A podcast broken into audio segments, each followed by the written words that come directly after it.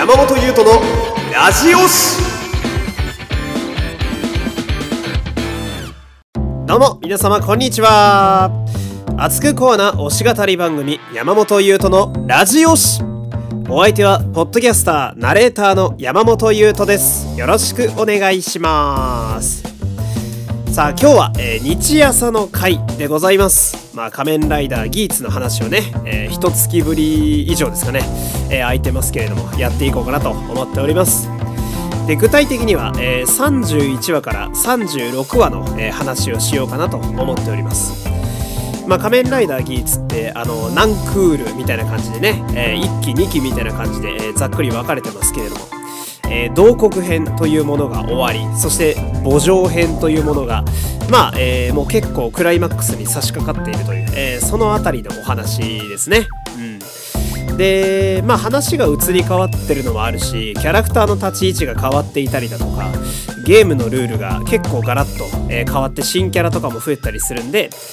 まあキャラのその今の立ち位置だったりね、うん、今こいつどういう陣営にいるんやみたいな話を、えー、中心にやっていけたらなと思っております。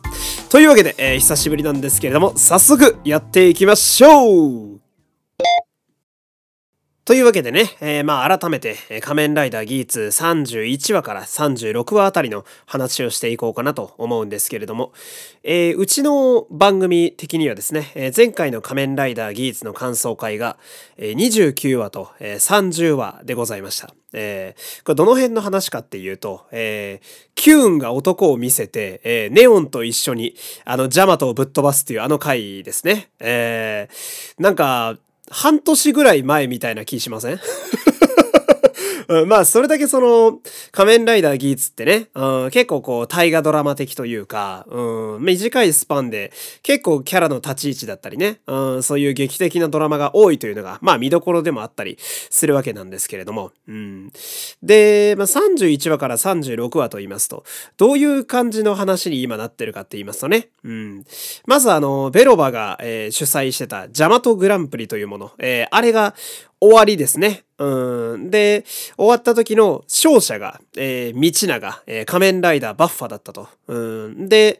えー、そのバッファが勝ったことによって、えー、その時一緒に戦っていたニラムと、えー、浮世エースが消滅し、うん、で、えー、バッファの願いが受け入れられた新たな世界が始まるという。で、この新しいバッファが主役の世界になった話が、今やっている墓場編というやつですね。うん、デザイア・ロワイヤルというものが、えー、スタートしておりまして。で、これは、えー、まあ、道長の、えー、仮面ライダーをぶっ潰す力という、えー、これが叶った状態でスタートする、えー、仮面ライダー同士によるバトルロワイヤル。えー、これがデザイア・ロワイヤルなわけなんですけれども。まあ、ここで押さえておきたいのは、えー、あの、結構仮面ライダーギーツってね、うん、その願いが叶っている状態っていうのが、もちろんね、その作品の世界観としてみんな願いを叶えるためにこのゲームに参加して戦ってるわけだから、まあ大事な部分なわけなんだけど、この願いがその、なんだろう、キャラの設定だったり世界観的にちゃんと活かされているっていうところが結構ポイントやったりするわけです。うん。つまりどういうことかっていうと、今の、えー、道長、仮面ライダーバッファは、仮面ライダーをぶっ潰す力というものが叶っているので、対仮面ライダーに関してはむちゃくちゃ強い状態なんですね。うん、だからその、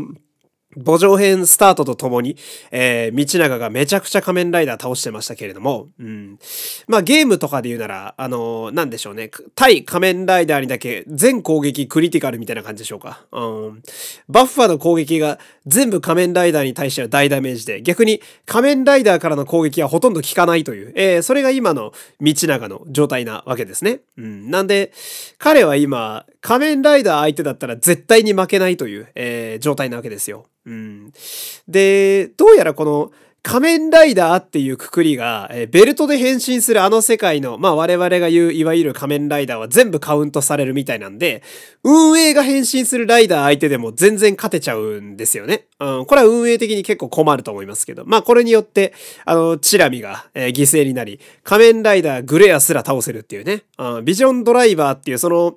なんだろう、デザイアグランプリの大元みたいなさ、デザイアグランプリ主催している側が使っている道具のはずなのに、うん、あいつですら倒せるみたいな状態に今のバッファーはなっているわけで、うん、で、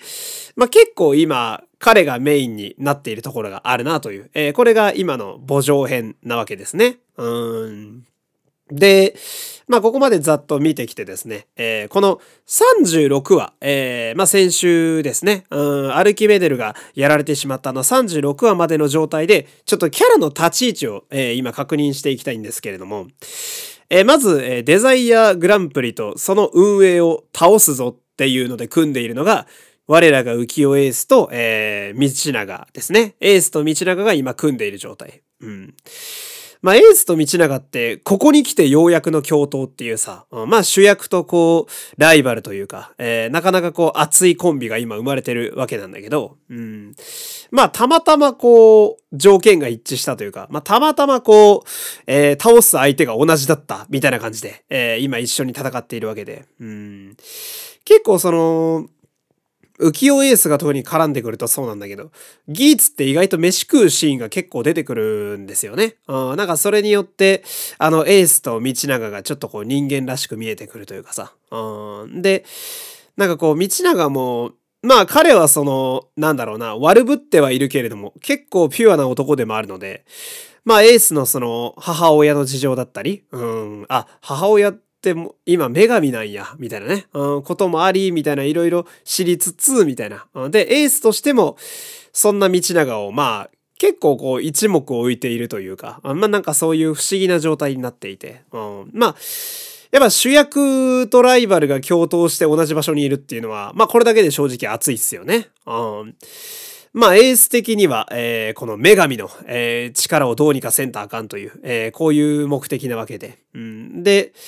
今、えー、道長的には、まあ、仮面ライダーを倒さなきゃいけないから、ニラムとかも仮面ライダーなわけですから、うん、まあ、運営も倒さなあかんという、まあ、この辺で結構一致している、うん、ところがあったりなんかして。うん、で、一方で、デザグラを存続させるぞっていう連中もいますね。まあ、デザイアグランプリというか、今はロワイヤルだけど、えー、これを、まあ、できればこう伸ばしていきたいというか、うん、まだやっていきたいよねって言ってる人たちもいるわけで、これが大体、まあ、ネオンでしょ？えー、ケイワでしょ？で、お姉さんのサラでしょ？で、ベロバと、えー、ケケラと、そしてネオンのお父さんですね。うん、大体この人らだと思うんですけれども、うん。まあ、ここの最近のポイントとしては、え、やっぱ慶和のお姉さんが仮面ライダーに変身したということですかね。うん。ハクビシンっていうね。うん。ハクビシンの仮面ライダーなんて想像もつかなかったよな。うん、その、怪人はね、結構その、割とこう慣れてるというか、あの、平成ライダー見てた人やったらね、怪人のモチーフに関してはいろんなものが出てきたんで結構体制あると思うんですよ。まあ具体的にあの、ファイズとかすごかったんだよね。うん、あの、つくしのオルフェノクとかいて 嘘だろ？みたいな。うん。ペリカンとかね。なんか、え、なんでそこ攻めた？みたいな感じの、あのー、やつとかいたんだけど、でもすごいのが、その、めちゃくちゃかっこよかったりとかね、えー、するんだよ。うん。そういうのもあったりなんかしてさ。まあ、怪人のモチーフはいろいろあるのは、まあ結構わかるっちゃわかるんだけど。うん。ハクビシンの仮面ライダーは結構予想外というかね。で、意外とデザインもなんか結構やっぱイケてるというか、可愛い感じと、ちょっとこう、クールな感じモノクロな感じでクールな、えー、イメージで、意外にデザインも良くってね。うん。で、毎回このギーツってね、あの、マスクの使い回しが結構話題になりますけれども、うん、今回は、その、メリーとかレターっていうね、あの、ヤギだったり、羊だったりした時のマスクをうまく使っていて、うん、まあ、パッと見では、あれ新しく作った、えー、造形のマスクなのかな？みたいな、えー、思うぐらいには、めちゃめちゃいい感じに落とし込まれたりなんかしてね。仮面ライダー、ハクビっていう名前もなんか洒落てていいっすよね。なんかこう、和風モチーフっぽい名前で、みたいな。おしゃれで見た目も可愛くて、みたいな。みたいな状態なんだけど、戦闘能力がめちゃめちゃ低いんだよね。うん。あの、これ仮面ライダーギーズのね、私結構押せるポイントなんですけれども。あの、まあ、あんまりね、あの、注目して見たことある方いないと思うんですけど、仮面ライダーって実はあの、ちゃんとステータスが決まってるんだよね。うん。これは、全仮面ライダーそうなんですよ。昭和の1号から実は細かく、例えばパンチ力、例えばキック力、跳躍力、えー、まあいろいろあったりするんですけど、で、ギーツに関しては結構そこ忠実に守ってて、何が言いたいかっていうと、やっぱ能力が高いやつに能力が低いやつは勝てないようになってんのよ。うん、これは、あの、藤田アクション監督っていうね、うん、今、えー、ギーツ全般見てらっしゃるアクション監督が結構こだわってるポイントみたいで、うん、まあ、能力のそのステータスが低い方はやっぱ勝てなかったりするし、あと、そのフォームチェンジの強さ、うん、初期のフォームより強化フォームのが強いっていうのを結構徹底していて、うん、ギーツはね、結構その辺私好きなのよ。うん。で、悲しいかな、慶和のお姉ちゃんは、ここが徹底されてるせいで、マジで勝てないっていうね。うん、あれ、仮面ライダーのね、えー、っと、テレビ朝日の方だったかな？公式にあのステータス載ってるんで見てほしいんですけど、今エントリーしてるライダーの中でぶっちぎりで低いんですよ。仮面ライダーハクビ。かわいそうだけど。おなんかそういうとこもあったりなんかして。だ彼女が今後どうなっていくかっていうのが結構一個ポイントなんじゃないかなと思ったりもしますね。あ今んとこその、まあ、助けられてるみたいな状態なので、うん、まあネオンとかが裏切るとは俺は思えないけど、まあわかんないですからね、技術ですから。えー、立ち位置コロコロ変わりますから。ケケラとかの罠にはまって退場も全然ありだろうし、うん、やっぱ気になるなと思ったりなんかして。で、まあ他のキャラクター見ていくと、まあ、まずネオンが、えー、まあ、えー、改めて、えー、世界を書き換えて、え自分が、まあ、一からやり直していくみたいなイメージなのかな。うん、あくまで、その、作られた命という状態のネオンで今いるけれども、うん、一回こう世界を作り変えて、まあ、自分をね、知らない人だけの世界みたいな、えー、感じでもう一回やっていくみたいな、結構悲壮感漂う願いに今なっていてね、うん、割と彼女も気がつけばすごい覚悟のあるキャラクターになっちゃってるんだけど、うん、で、慶和が、まあ、彼は一貫して、えー、犠牲になった人たちを助けるという、えー、こういう願いなわけなんだけど、彼のやっぱり、慶和の今難しいポイントとしては、その、犠牲になった人たちを復活させるという願いのために犠牲になる人たちがいるんですね。うん、その、幸福のなんか、えー、総合値というか、えー、全体の数は同じみたいな話がどこかで出てきましたけど、うん、彼がその犠牲となった人たちを全員蘇らせるという願いを叶えることによってまた新たな犠牲が生まれているという非常に難しいところにいるわけで、うん。で、まあ彼もついついこう人に当たるみたいなところが、えー、ちょこちょこ出てますけど、うん、今後彼はそこの辺はどうクリアしていくのかなというのはちょっと思ったりなんかして、うん。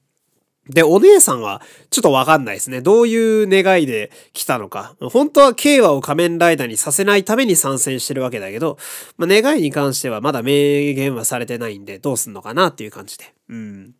で、他のこのデザグラあった方がいいよね組だと、まあ、ベロバとケケラとあとネオンのお父さんがいるけど、ベロバとケケラに関してはどうなんだろうな。今んとこそのオーディエンスっていうところは守ってるわけだけど、うん。だけど、まあ彼ら的には、ベロバは不幸が見たいから、正直世界自体がどうなろうがあんまり興味ないだろうし。うん、で、ケケラは、うん、その、桜井慶和っていう個人を見てるっていうよりは、仮面ライダータイクーンとして見ているので、うん、その、犠牲を踏み越えてこそ仮面ライダーだろみたいなことを平気で桜井慶和に押し付けるような人間だってのが最近のね、話で分かってきているんで、うーん、どうなるやらっていう感じですけれどもね。うん。でも、言えるのが、まあ未来人たちにとってデザグラがなくなるのは結構困るんだなっていうのを反応的にはわかるかなっていう。うん。だこの辺どうするんだろうもしかしたらベロバと共闘みたいな、ああるかもしんないし。うん。で、ネオンのお父さんですね。あまあ、彼的にも困りますわね。うん、その、娘を生き返らせて、うん、で、スポンサーにまでなって、うん、じゃあ、もっとやってくれんだろ、デザグラって思ったら、撤収しますとか言い出してるわけだから、おい、ふざけんなよって、まあ、そりゃなりますわね。うん。で、彼はあくまでこの時代の人ではあるんだけれども、うん、ネオンとの関係は今後どうなっていくのかななんて思ったりなんかして。うん、まあ、キーパーソンはやっぱキューンとかになってくんじゃないかなと思ったりもするわけなんだけど、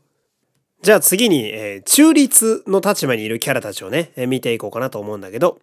えー、これが、まあざっくりと、えー、まず、ジーンですね。あまあ中立と言いながらも、割と浮世エース寄りではあるんだけど。うん。で、ハレルヤウィンですね。復活したパンクジャック。で、つむり。うん。なんかちょっとどっちとも言えないみたいな感じになってます。で、キューンですね。まあ、キューンはやっぱりネオンの味方だったりするわけなんだけど、うん。まあ、中立寄りのキャラクターたちは中立と言いつつも、そのデザイアグランプリの運営に疑問というか、ん？っていうのはちゃんと思っていて、で、その上で、まあ、エースだったり、ネオンだったり、プレイヤー側に結構肩入れしている方が多いかなという印象ですね。うん。で、まず見ていきたいのがやっぱジーンなんだけど、うん。まあ彼は特にその、初登場から今に至るまでで結構こう、キャラクターが成長したというか変わったような印象があって、うん。やっぱ最初は、えー、その、ケケラとかのさ、桜井慶和という人間を見ているっていうよりは仮面ライダータイクーンとして見ているみたいな、えー、部分が、まあ、結構 G にもあって、うん、まあ浮世エースっていう個々人を見てるっていうよりはなんかこう、歴史上のキャラクターというか、え、二次元のキャラが好きみたいなぐらいのテンションで浮世エースと接していたけれども、最近はその、なんか一人の人間同士として、えー、彼のことを見ている部分があって、うん。で、だからこそ、人員的にはやっぱりデザグラが彼は好きだから、存続してほしいなと思うんだけど、でも、浮世エースが、ああ言ってるしなっていうことであの銃を貸したりなんかしてるわけで、えー、やっぱ非常にいいキャラクターですよね。うん。で、彼はやっぱ未来人の中でも結構エース、まあ、てかがっつりエースの味方なので、ベロバとかとはやっぱ敵対しがちなわけだけど、うん。やっぱ未来人関連の話だと、今後やっぱジーンと、あと復活したハレルやウィンが俺結構キーパーソンなんじゃないかなと思ってきますね。まなんかいい情報っていうのは大体彼らスタートで来てるような気がするんで、うん、まあ今後このあたりも注目かなとか思ったりなんかして。で、えー、見ていきたいのがこのハレルヤウィンですね。仮面ライダーパンクジャック。これは、めちゃめちゃいいタイミングで蘇ってきたなという印象ですね。うん。てかやっぱね、前も言ったんだけど、ハレルヤウィンってめっちゃ惜しいキャラなんですよ。うん、その、まあ、ギロリがね、えー、あのゲームマスターだった時代に、えー、爆死してしまったのかなっていう感じで急にフェードアウトして、うん。で、演じてる役者さんもさ、崎山翼さんってすごいキャリアのある方で、んで、まあ、当然やっぱお芝居もいいというかさ、特にその、彼が退場する前後のあたりのさ、エースとの簡単なこう友情というか、あなんか、熱いとこ見せてやるぜ、みたいなさ、あのあたりのその、彼がキャラとしてめちゃくちゃ良くなってきたあたりの、えー、崎山さんのお芝居とか超良かったから、だからこそ、めちゃめちゃ雑にフェードアウトしたのがすごいもったいなくって、うん、えー、あんないいキャラになってたのに、ここで終わり？みたいな。で、どこで、えー、どっかで回収されんのかなと思ってたらここっていうね。うん。で、彼はスピンオフまでできちゃって。うん。スピンオフがですね、皆さん、非常にいい出来です、これ。めちゃくちゃよくできてる。うん、あとちょこっとだけど、新しい仮面ライダーとかも出てくるんで、スピンオフめちゃめちゃいいですよ。あの、崎山さんのファンにもね、非常にお勧めしたい。話自体も結構面白い。で、デザイアグランプリのその結構ハードな話の部分というか、うん、犠牲になったのはうんぬんかんぬんみたいな話とかしてるんで、こちらすごいおすすめなんですけど、で、このすごいいいタイミングでハレルやウィン、パンクジャックが生き返ってきた。うん、で、どうやら、彼は、うん、まあ、運営側のやっぱり人間ではあるんだけど、うん、だけど、手駒ではないっていうね、彼自身に意志があって結構独自に行動しているという、やっぱすごく美味しいキャラクターになっていて、うん、で、今んとこ、ちょっとこうエースに、えー、お前ちょっとやばいぞ、みたいな、デザイアグランプリが終わろうとしてるぞ、うん、撤収しようとしてるぞ、みたいな、味方になってくれそうな感じの雰囲気があったりなんかしてね、うん、だけど、まあ、彼は立場的には中立かなと思ったりするんだけど、えー、非常にやっぱりいいキャラクターですね。うん。で、まあ他の中立キャラだと、まあ、つむりですね。うん、つむりもやっぱり難しいポジションに今なっておりますね。うん、まあもちろん、デザイアグランプリ、まあ今はデザイアロワイヤルだけど、うん、の、まあ主催的な部分に関わってはいきたいんだけれども、うん、やっぱり難しいかという感じで、うん、すごい悲しい顔で仮面ライダーのベルト配ってるシーンとかも胸が痛みましたけれども、うん、で、彼女に関しては、まあやっぱり彼女も結構大きいキャラなんだなって思うのが、彼女が願うことによって浮世エースが蘇ったっていう部分が結構でかいんじゃないかなと今後思うんですよね。うん。創世の女神の次期候補みたいな状態に、えー、今なっているので、うん、まあ、彼女が今後結構ヒロインというか、うん、その位置になってくるんじゃないかななんて思ったりもするんだけど、うん、でも心の中では、まあ、今はどっちかっていうとエースたち寄りなのかななんていう、えー、そんな感じの彼女ですね。うん、で、キューンですね。うん、まあ、キューン、彼はもう分かりやすくやっぱネオンの味方でしょう。うん、で、まあ、演じてるね、水江健太さんがちょっと忙しい方というのもあるんですけど、今んとこその昔の印象とガラッと変わって、彼が出てくると結構このネオンの支えになってくれるというかさ、え非常に頼もしい男になっているので、今、まあ、今のネオンはね、横にサラさんもいるし、まあ、ケイワもいるから、まだちょっといいんだけど、また心折れそうな時にぜひ出てきてほしいなと思ったりはするわけですね。うん。で、キューンはどう思ってんのかな？その、未来にネオンをね、誘ってるシーンがありましたけれども、まあ、彼的にどうなんでしょうね。ネオンが一番だから、彼はそこまでデザイアグランプリのファンではないのかなっていう印象なんですけれども、うーん。まあ彼の望みとしてはネオンと一緒に未来に住むっていうことが多分一番だと思うんで、うん、彼どうなんだろうな。再登場が毎回楽しみになるキャラクターだなと、えー、思いますね。では次に、えー、グランドエンドというね、まだちょっと視聴者もはっきりとわからない、このグランドエンドを迎えて、さっさと撤収するぞと、えー、言っている奴らがいますね。えー、これが、まあ大きくスエルと、あとニラムなんだけれども、うん。で、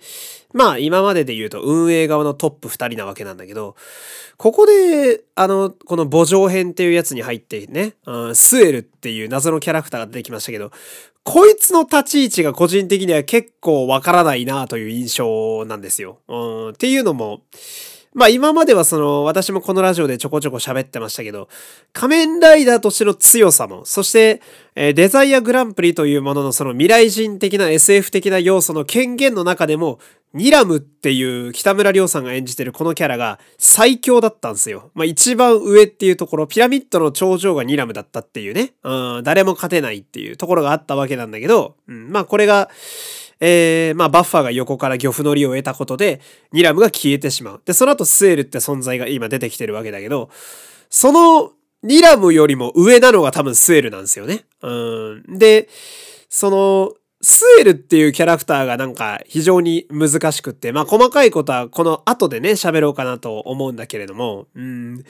スエル自体は一体何が目的なのかやっぱりまだちょっと分かってない部分が結構あって、でもどうやらこのグランドエンドっていうやつを迎えると彼にとっては相当な得があるみたいだと。うん、で、まあニラムもなんだろうな、多分スウェルの方が上だから、うん、一応従ってるみたいな感じだとは思うんだけれども、うん、で、ニラム的には、もうこの時代はいいやっていうね、あのこの時代いいですと、えー、はいはい撤収しますという、えー、そういう状態に今なってるわけで、うん、で、まあバッファだったり、うん、エースからすると、まあ、今の状態を作り出している諸悪の根源というか、うん、まあ、エースの母さんが女神だなんだっていう話になってる原因でもあるわけだから、うん、まあ今んとこ彼らが倒すべき相手はこの二人なんですよね。うん、ただちょっとやたらと強いぞっていうところが、うん、まあ引っかかる部分かなという感じでございます。うん、で、えー、最後に、え31話から36話までに退場したキャラが結構います。うん、退場キャラもちょっと見ていきたいんだけど、えー、まず、ベンとジョンですね。あの、ネオンに一緒についてた外国人の SP2 人なんだけど、これはさ、どうなんだろうな。うん、その、これ東映の悪いとこ出てると思うんですよ。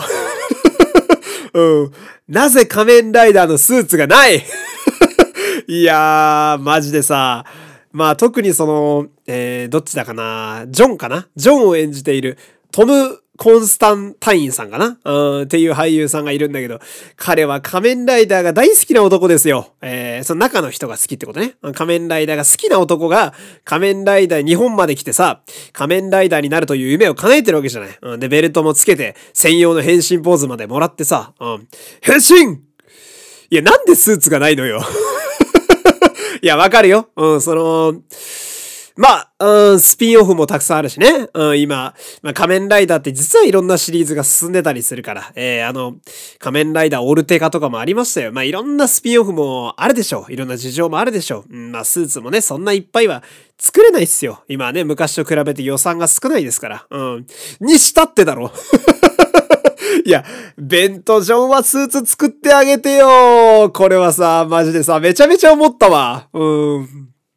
いや、なんかね、ベンとジョンが変身する回あったんだ。墓場編の第1話かな。でさ、次回予告みたいなやつ見たとき俺すごいワクワクしたのよ。うん。あれ待って。ベンとジョンがベルトつけてポーズ取ってるぞみたいな。ってことはこれはって思うじゃん。うん。あれみたいな。あー、ポーズだけ取って、なんやかんややられてしまうパターンか。あーちゃーっていうね。これは他人数ライダーの弊害ですよ。で、その後あの、全然関係ない急に出てきたモブキャラのね、えー、あの、ビーグルの仮面ライダーが急に出てきて、そいつはスーツあるんかいっていうね。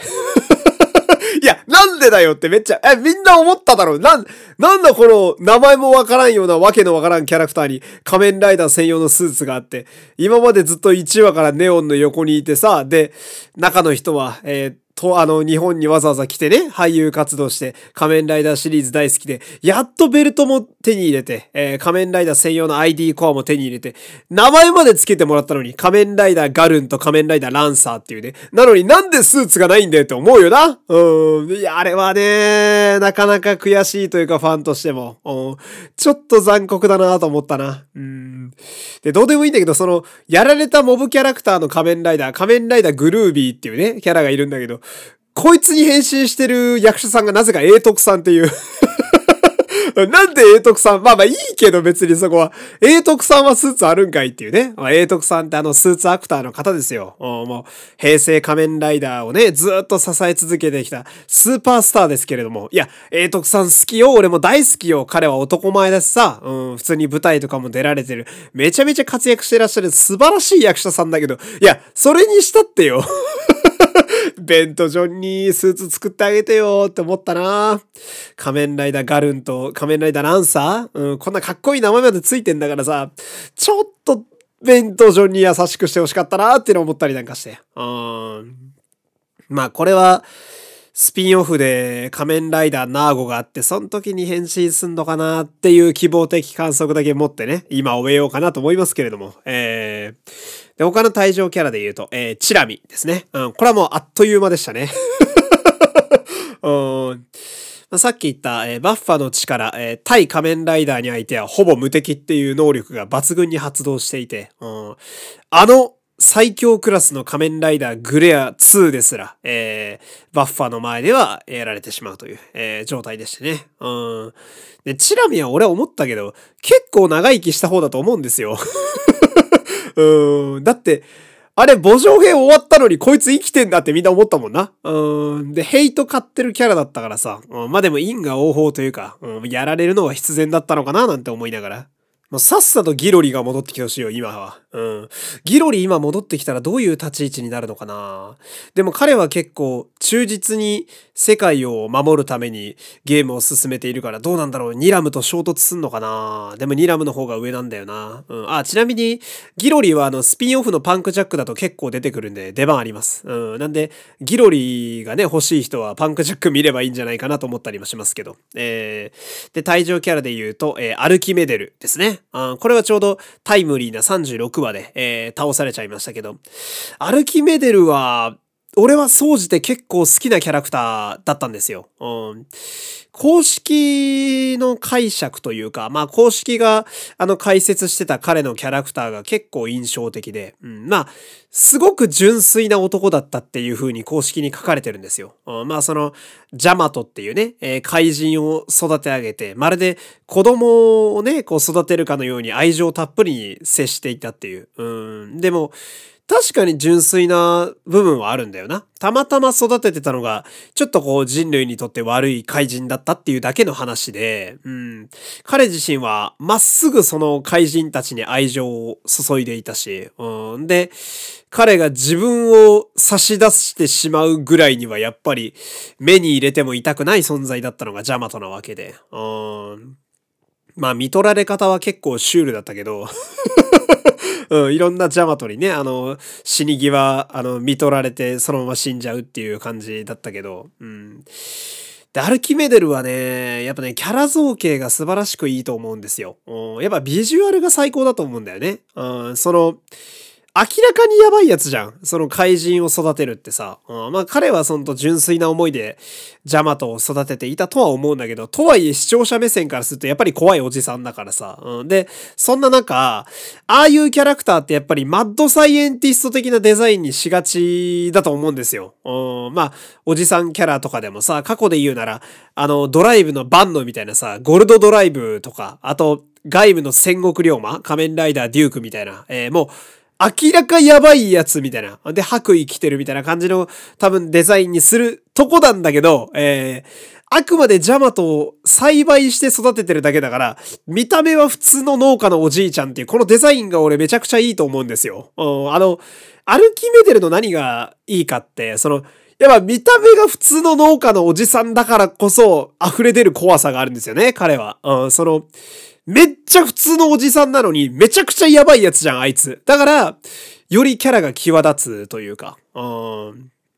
で、あの、特にアルキメデル、えー、道長、ベローバ、イスズ大地のメンバーで、まあ、後にね、キャラソンも出す メンバーでいた時は、やっぱ彼だけちょっと浮いてるんですよ。でもそれがすごくいいんだよな。なんか、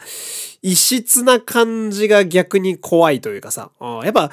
特撮ヒーローの世界なんてさ、まあ正直衣装、いくらかっこよくてもいいし、どんだけトンチキでもいいわけよ。もう、なんなんそれみたいな。なんなんそれ服？みたいな。あの昔の仮面ライダーゴーストの誠兄ちゃんみたいなさ。全身レザーみたいな。うん、そんな服のやついるかよみたいな。うん、いるんだけど、だけど、そんな中、普通に農家にいそうなおじいちゃんが怪人を育てているっていうこの異質な感じ、うん、が、すげえ良かったなって今になっても思う。うん、だから、アルキメデルに関しては、うん、本当にね、うん、まあ、演者さんが上手かったのもあるんだけど、うん、もう初見の印象で結構勝ってたなって俺は思った。うん、なんか、浮世エースとかが結構派手な私服着てたりとかさ、あとデザイアグランプリの参加者たちが専用のね、ジャケット着てたりとか、まあそういうのがある中で普通に農家のおじさんとして出てくるから、うん、より怖さが際立ってたな。悪役としてすごいいいなと思って。うん、特に、あの、アルキメデルの姿で、あの、ダンクル・オステウス・ジャマトっていうね、あの最後に変身してたでかい剣持ったさ、魚のジャマト。うん、あの状態で、アルキメデルのあの人間体で戦場を歩いてる時の怖さったらやっぱないっすもん。うん、なんか、みんないかにもヒーローって感じの服装してんのにさ、一人だけめちゃくちゃ農家のおじさんの格好して立ってんのよ。だから余計怖いっていう。うん。で、面白いのが、あの、道長の設定とも結構噛み合ってるなと思って、うん、その、ずっと言ってる、仮面ライダーバッファはさ、えー、仮面ライダー相手に対しては最強っていう状態じゃん、今ってね。あもう、ダメージも効かないし、逆にバッファの攻撃はめちゃくちゃクリティカルみたいな状態、チートの状態なわけだけど、だけど、あれって仮面ライダーにしか意味ないんだよね。うん。なので、えー、アルキメデルはめっちゃ強敵になるっていう。うん。この、なんだろう、ここに来ての設定の噛み合い具合がですね、非常にいいキャラクターだったなと思います。うん、なんで、結構惜しいんだよな。うん、いや、久々になんか、こう、敵のおじさん怪人でやられるの惜しいなって思った、すごいいいキャラクターでしたね。うん。で、もう一人、えー、惜しいキャラが退場したといえば、やば、いすず大地ですよ。えー、仮面ライダーナッチスパロ、後藤大さんですね。あいや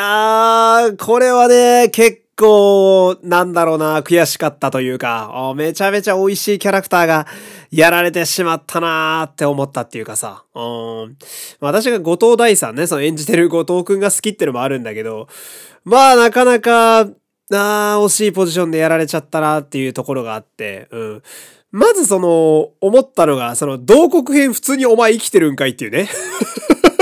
うん。で、あの、バッファのさ、願いが叶った時にさ、まあやっぱり世界が一回リセットされるわけだけど、うん。で、その時にその、普通にリセットの対象に入れられてんのがめっちゃ面白いんだよな。全然忘れてんだよな、デザイアグランプリのこと。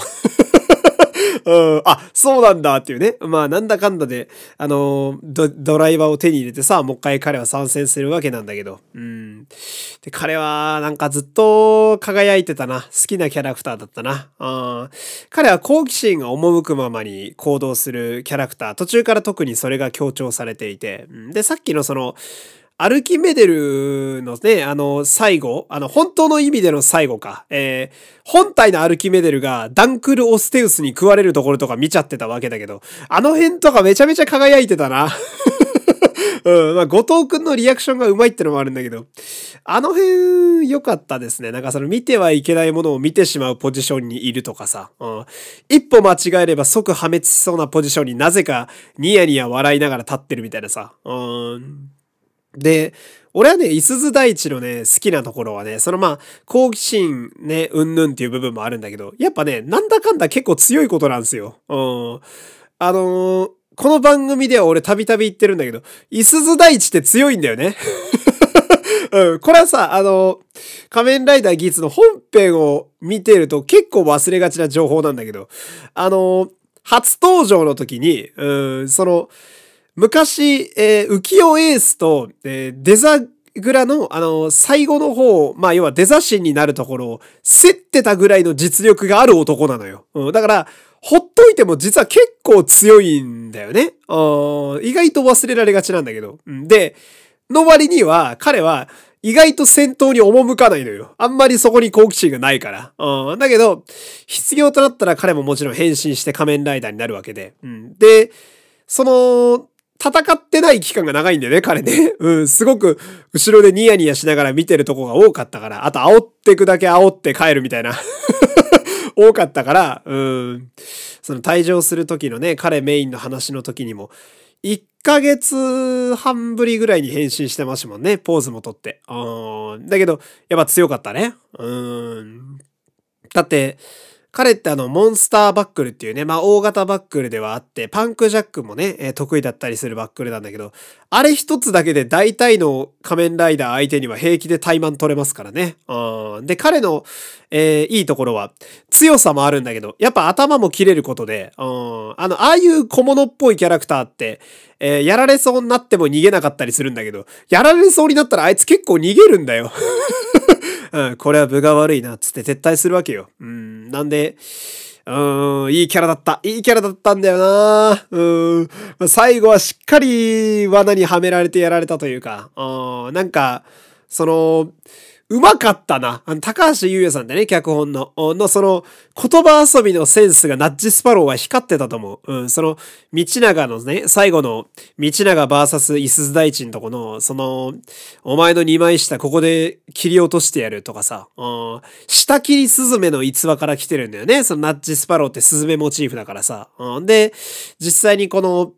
えー、いすず大地も、えー、相手によって喋ること結構コロコロ変える男だからさ、なんかその辺もモチーフにはまってたりなんかして、えー、そういうとこもあってね、結構惜しいキャラだったなと思うわけよ。うん。で、彼は、やっぱさっきも言ったけど結構強いから、なんなら浮世エース相手でも結構互角以上にやれちゃったりするわけなんだけど、最後の相手がバッファだった。うん、これだけはどうしようもない。うん。何度も言ってるけど、バッファー、仮面ライダー相手にはむちゃくちゃ強い状態だから、うん。マジで全く勝てない。うん。で、バッファーね、最近特に好きポイントは、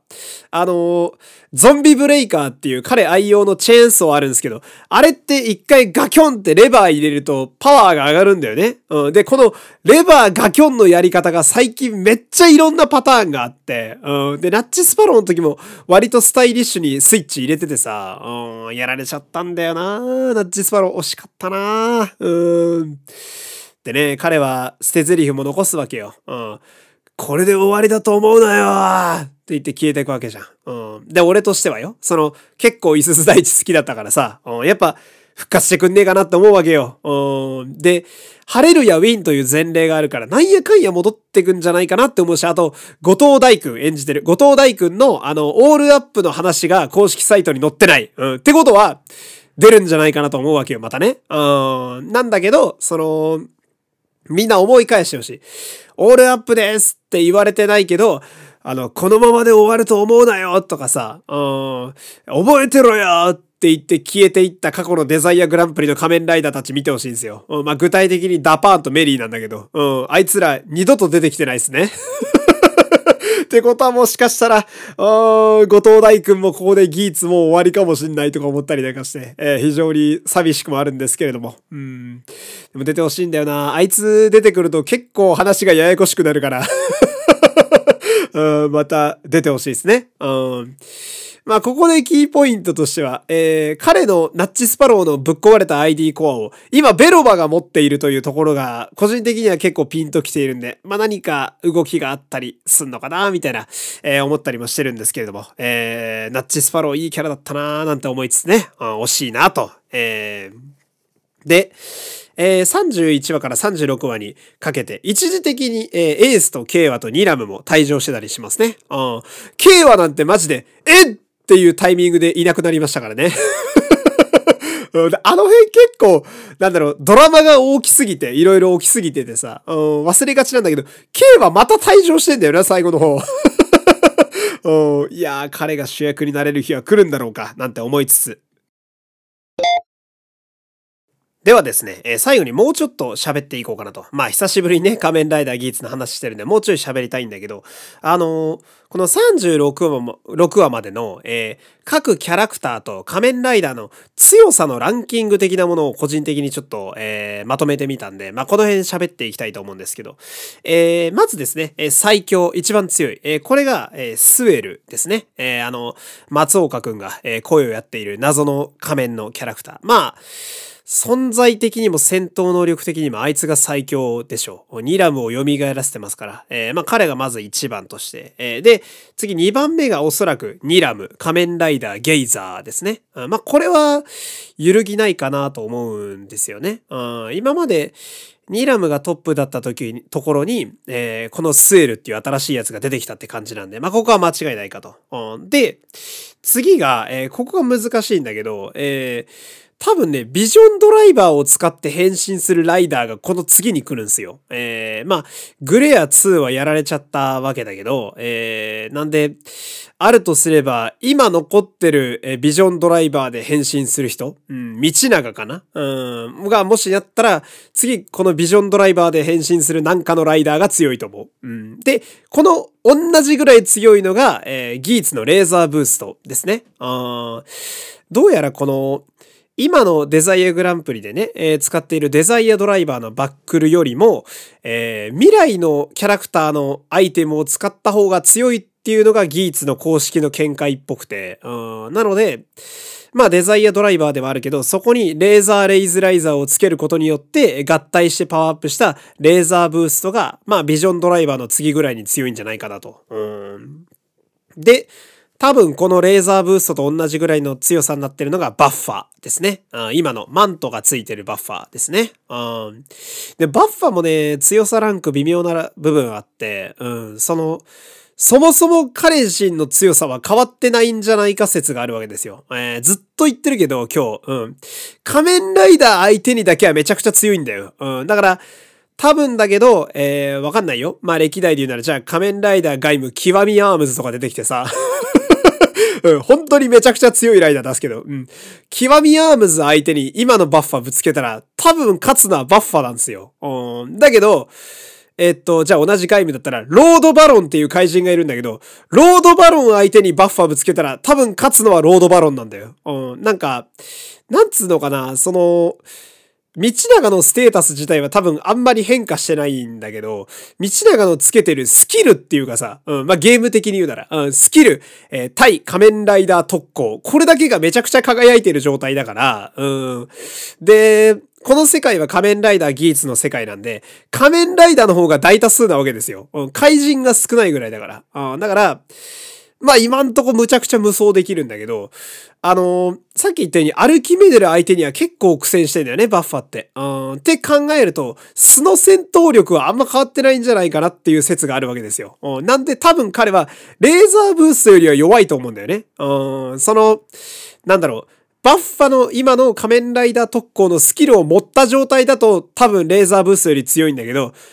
道長本人の能力とエースだけで比べてみると多分エースの方が圧倒的に上だから、うん。だから、総合して同じぐらいの強さ、強さなんじゃないかなと今思っている。うん。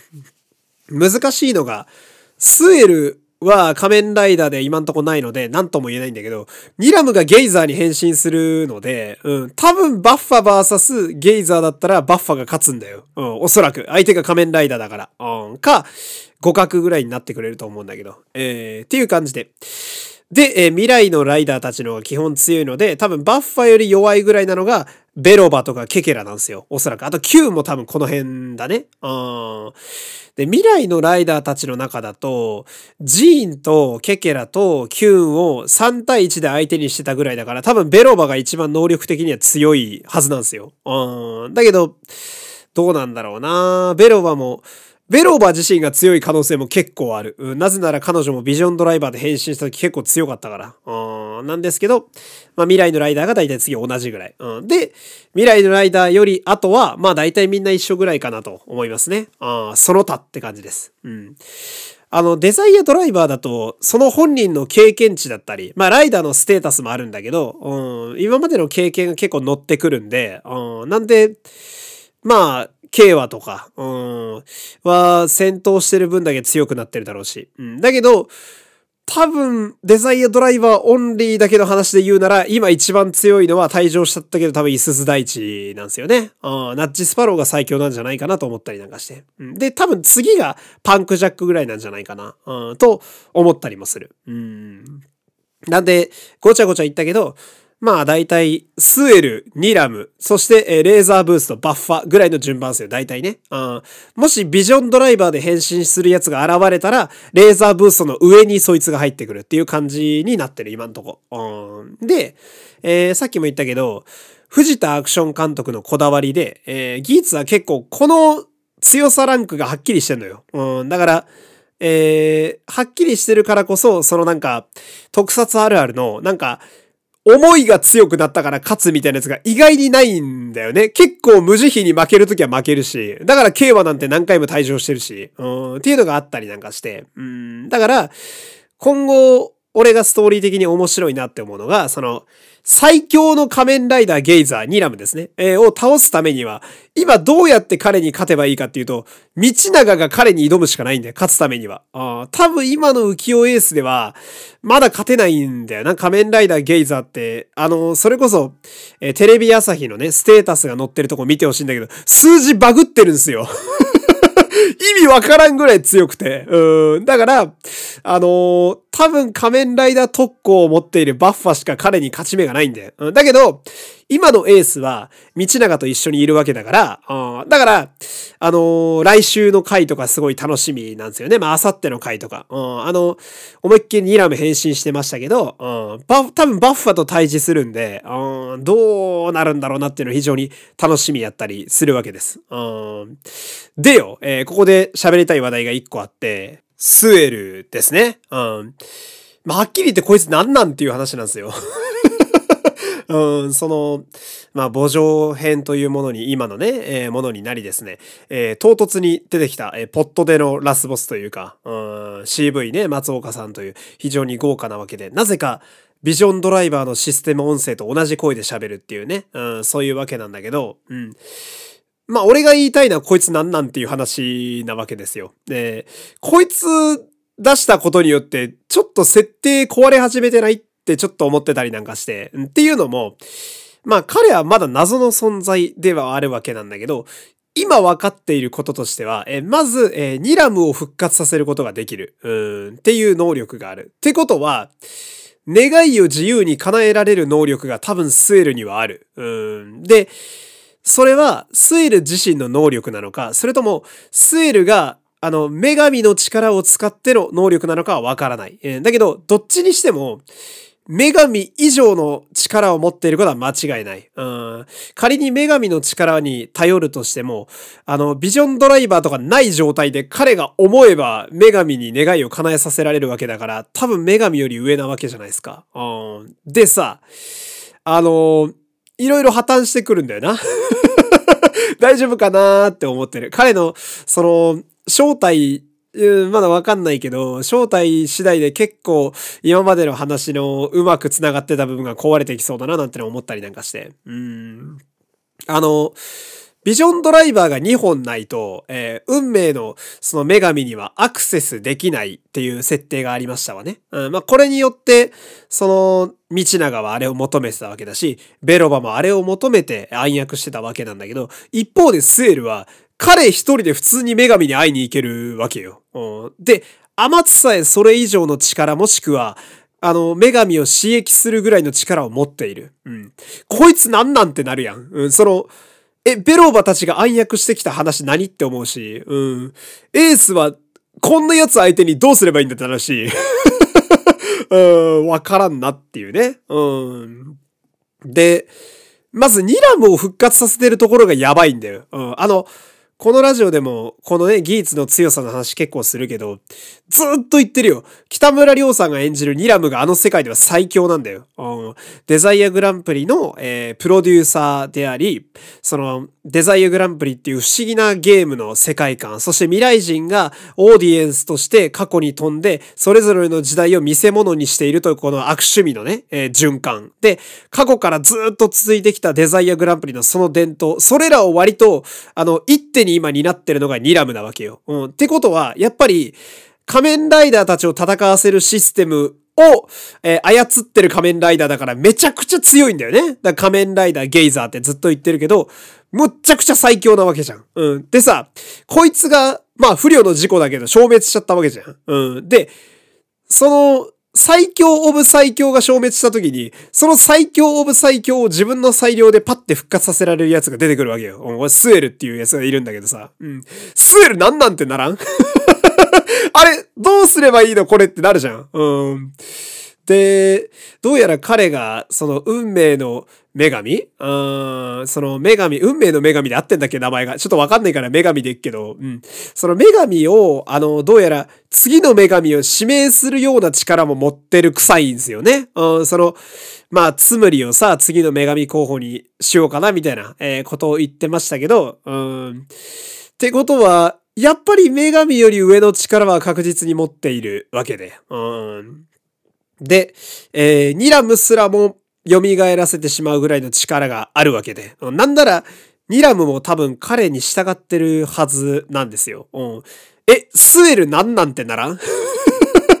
え、こいつだけちょっとバグってない？ってなるっていうかさ、うん、強さとか威厳のランクが一個次元を超えてるんですよ、彼だけは。あ、だから、彼の正体次第やな。その今後の技術がどうなっていくかっていうのは。うん、まあ、まだまだ彼も出てきて1ヶ月経ってないぐらいのキャラなんで、うん、まだまだね、話はあるとは思うんだけど、うん、なんか、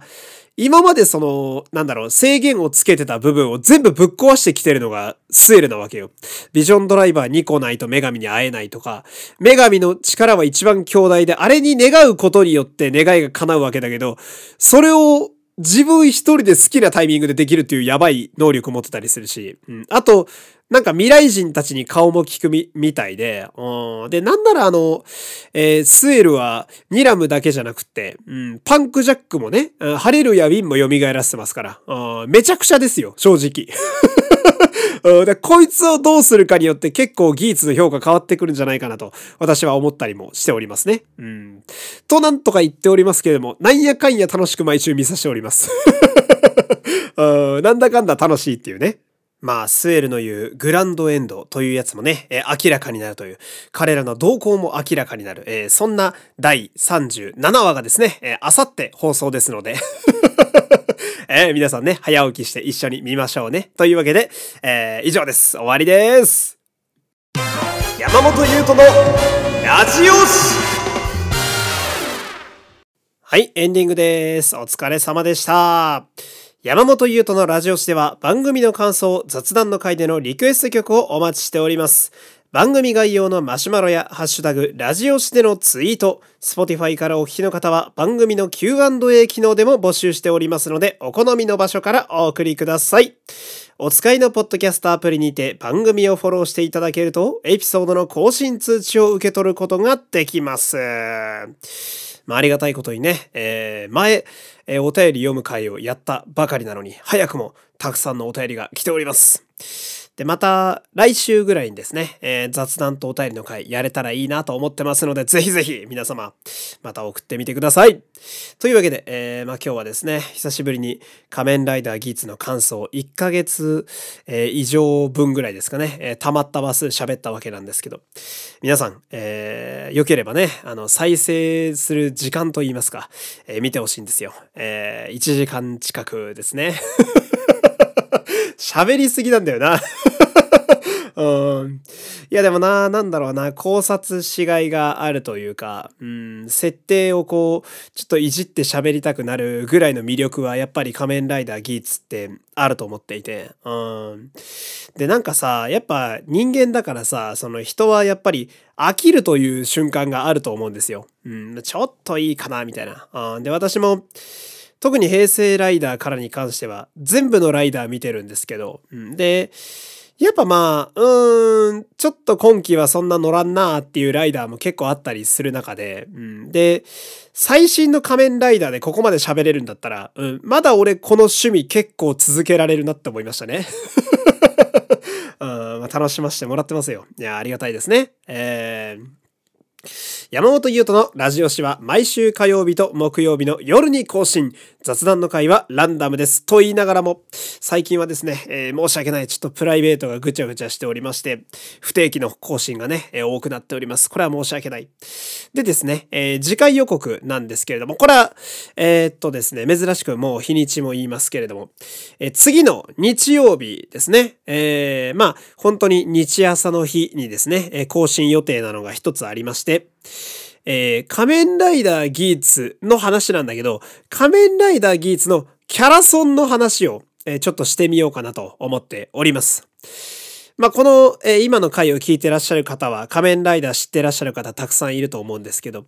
ギーツってキャラソンめちゃめちゃ多いんですよね。で、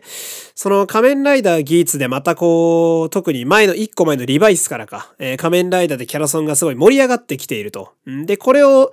えー、歴代の仮面ライダーのキャラソンたちは、じゃあどうだったのかっていうのもちょっとこう照らし合わせながらね、えー、仮面ライダーのキャラソンってどういうもんなのかなっていうのをちょっとこう考えるみたいな、そういう回、いつもとちょっとテーマが違いますけれども、えやってみようかなと思っております。で、これれの、え更新がですね、え日曜日になりますので、え5月の28日かな？あの夜にでもアップできたらなと思っております。まあこちらもご興味ある方はね、ぜひ聞いていただければなと思います。というわけで、え、長丁場でしたね。ありがとうございます。本当に。え、最後まで聞いていただき、ありがとうございました。お相手は山本優斗でした。また次回さよなら、さよなら。